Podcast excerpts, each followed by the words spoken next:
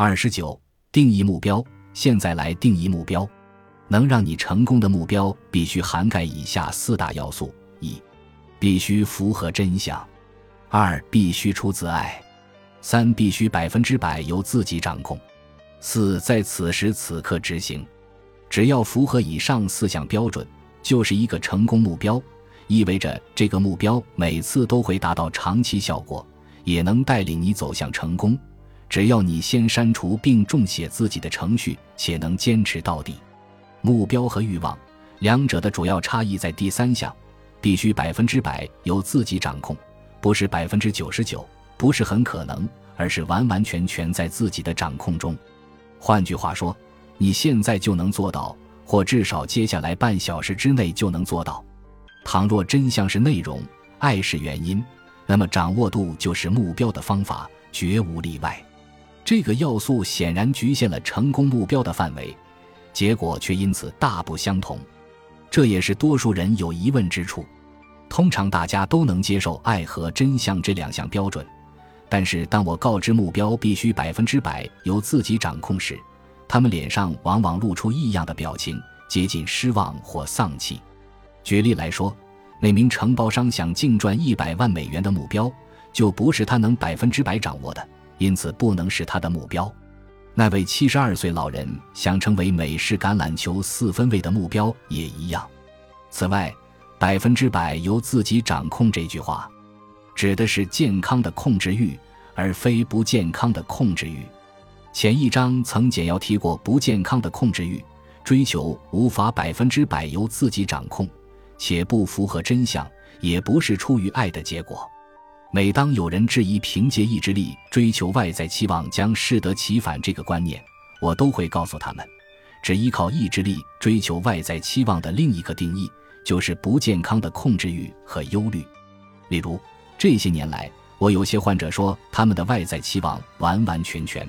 百分之百正面，绝无一丝一毫的负面想法、感觉或信念。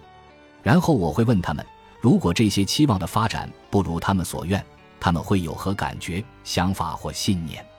他们往往露出不解的神情，然后告诉我，那会让他们心情很糟。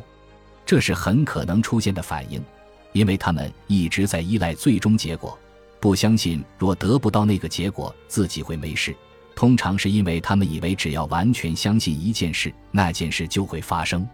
因此，即使他们有意识的想法、感觉和信念百分之百正面，他们的无意识和潜意识却并非如此。记住，潜意识的首要任务不是制造正面结果，而是保护我们不受伤害。因此，这些患者处于内在冲突状态，在意识层次他们是正面的，然而在潜意识层次他们是负面的。这种内在分歧将造成压力。记住，当潜意识与意识在某件事上意见不合，获胜的永远是潜意识。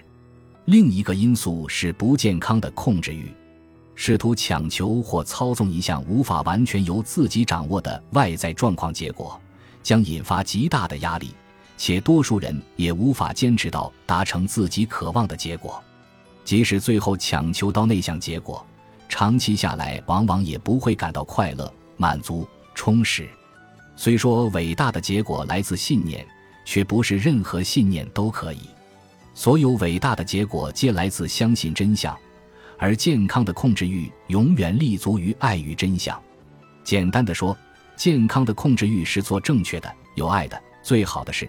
反之，不健康的控制欲会扼杀自己正试图达成的结果。因为这种控制欲的基础永远是恐惧，而所有恐惧皆来自相信谎言。忧虑与不健康的控制欲，只是另一种描述期望与意志力的方式。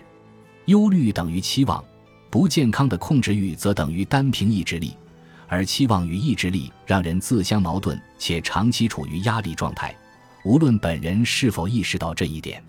因此。目标必须百分之百掌握在自己的健康控制欲之下，处于这种控制之下的事，此刻就能做。此外，健康的控制欲和不健康的控制欲之间的差异，可轻易用结果来分辨。健康的控制欲通常带来平静与喜悦，不健康的控制欲则引发焦虑与压力。而这种成功蓝图有个很棒的附加作用，就是消除生活中的焦虑。倘若设定了目标，却不符合以上一项或多项标准，该如何是好？也许这个目标不符合真相，也许不是出于爱，也可能不是百分之百由自己掌控。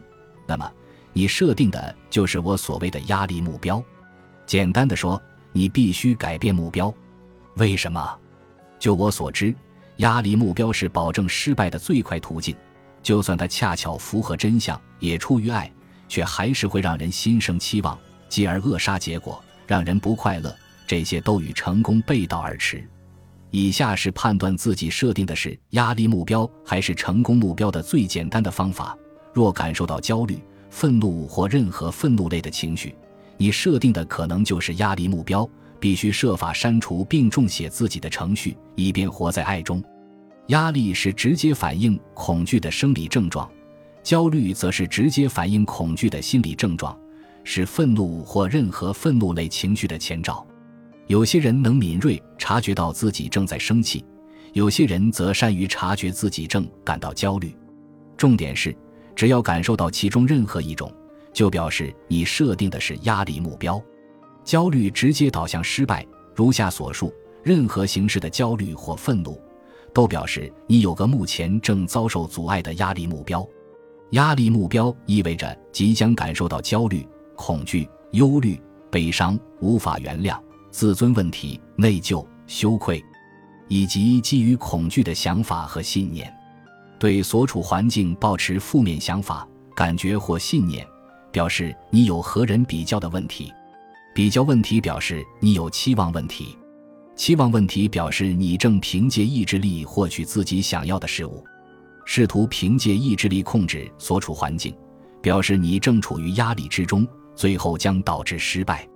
失败表示你有压力目标，反之，倘若无论状况或环境如何都感到喜悦平静，你很可能设定了一项成功目标，也已顺利删除并重写自己的程序，且活在爱中。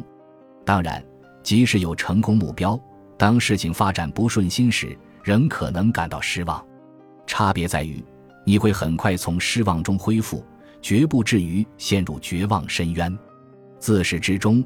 你都会感受到一种深刻且持久的喜悦、平静、满足、感激与充实，无论你面临何种状况或困境。说了这么多，你可能还在想，不过是有些压力罢了，有必要这么小题大做吗？压力让我思路敏捷，注意力集中，开始认真做事啊！如果至今提出的种种关于压力如何导向失败的证据还说服不了你，想一想下面这个。证明及时满足的负面效果的科学研究，在数量上仅次于证明压力的负面效果的研究。在吉尔伯特和利普顿两位博士的研究出现之前五十年，多项双盲测试便已显示，追求及时满足会不断制造负面结果，影响快乐、健康、收入，甚至学术能力评估测试成绩。及时满足本身根据的是人类的痛苦快乐反应。这表示你在追求及时满足之际，也在选择以恐惧回应痛苦。